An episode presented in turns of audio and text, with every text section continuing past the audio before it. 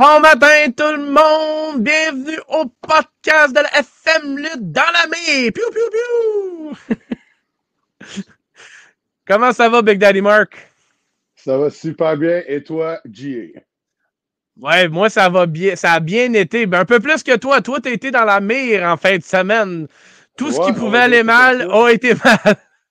eh oui, mais the show must go on.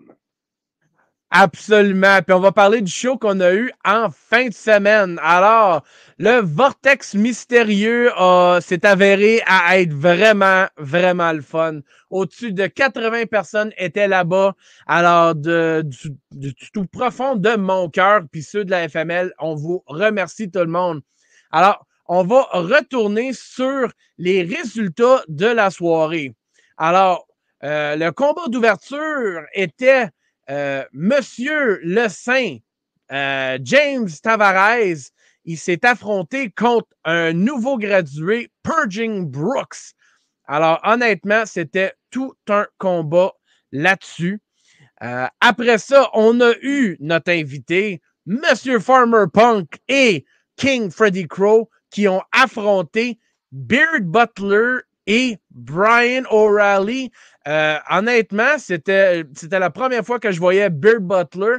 Brian O'Reilly, on l'avait déjà vu à la FML, euh, mais ils ont offert tout un combat. Sérieusement, je vais même vous montrer la fin du combat. Alors, pour ceux qui ne savent pas, le gala va être sur YouTube euh, d'ici très bientôt. Alors, voici la fin du combat.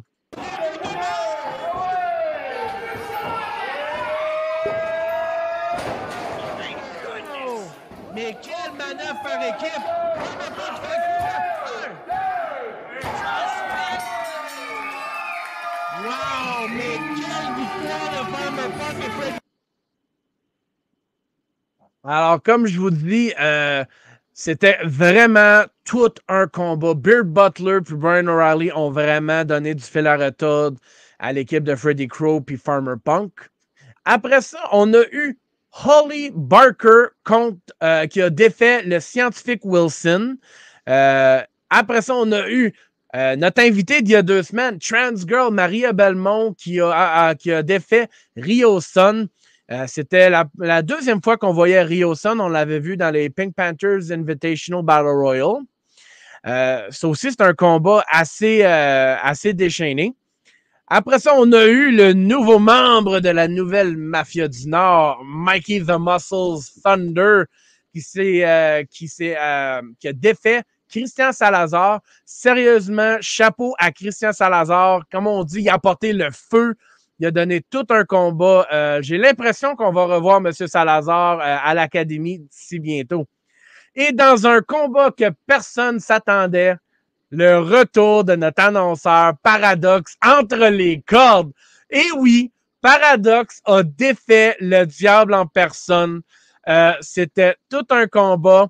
Paradox qui a enlevé la rouille de ring. Ça faisait cinq ans qu'il n'avait pas lutté.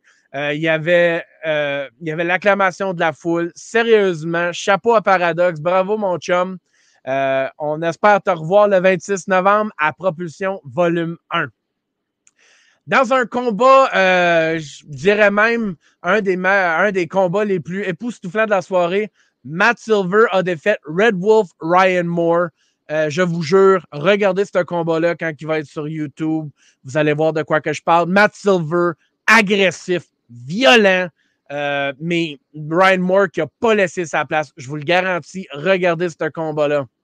Dans la semi-finale, l'assassin armanien Eddie Erdogan a défait le Suicide Jesus Justin Turnbull. Si vous voulez avoir un combat haut en voltige, rapide, euh, qui ne pardonne pas, ce combat-là était sincèrement euh, à regarder. Et dans la finale, euh, c'était Monsieur VIP Mitch Thompson et Big Mountain Gabe Kovic qui ont défait Johnny Taco et le top prospect Yane Harrison. Par contre, pour ceux qui n'étaient pas là, on a eu quelque chose d'important qui est arrivé. Yane Harrison a attaqué Taco et Monsieur VIP a fait le tomber.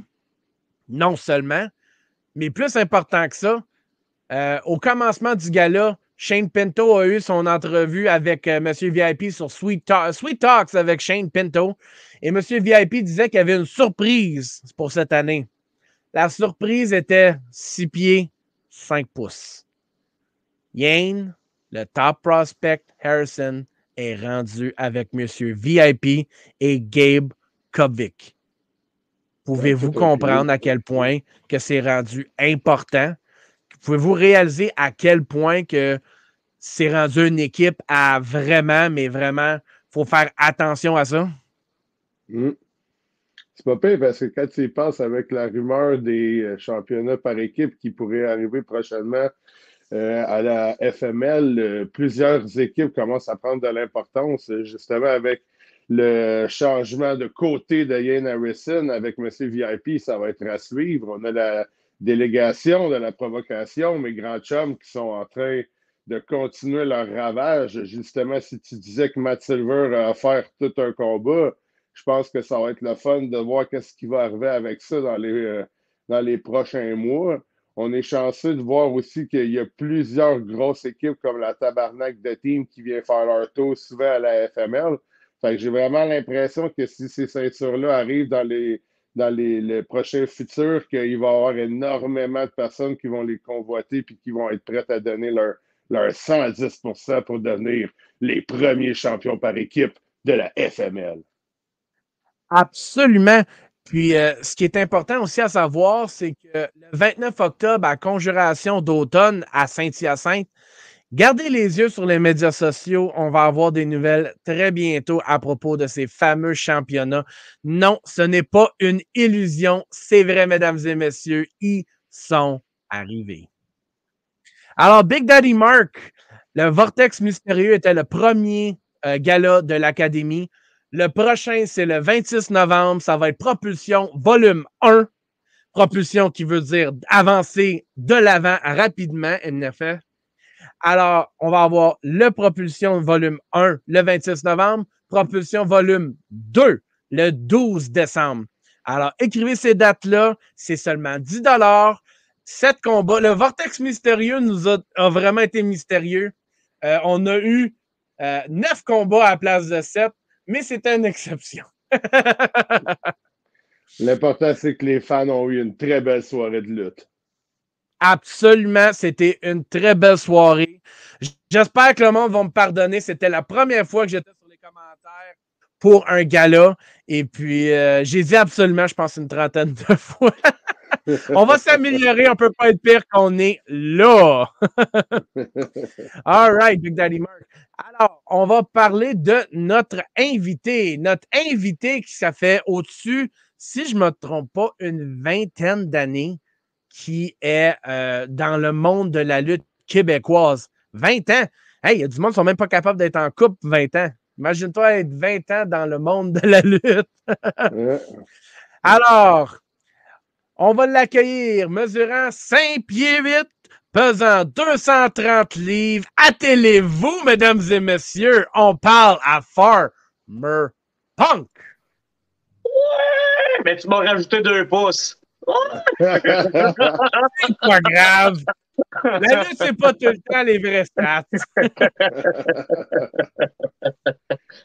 Euh, ça va bien? Ah ben oui, toi-même? Bon, ouais, ben oui. Alors, tu as, fait équipe avec Freddy Cross samedi passé. Euh, on a vu ton, ton finishing move qui était euh, modifié, si on dirait.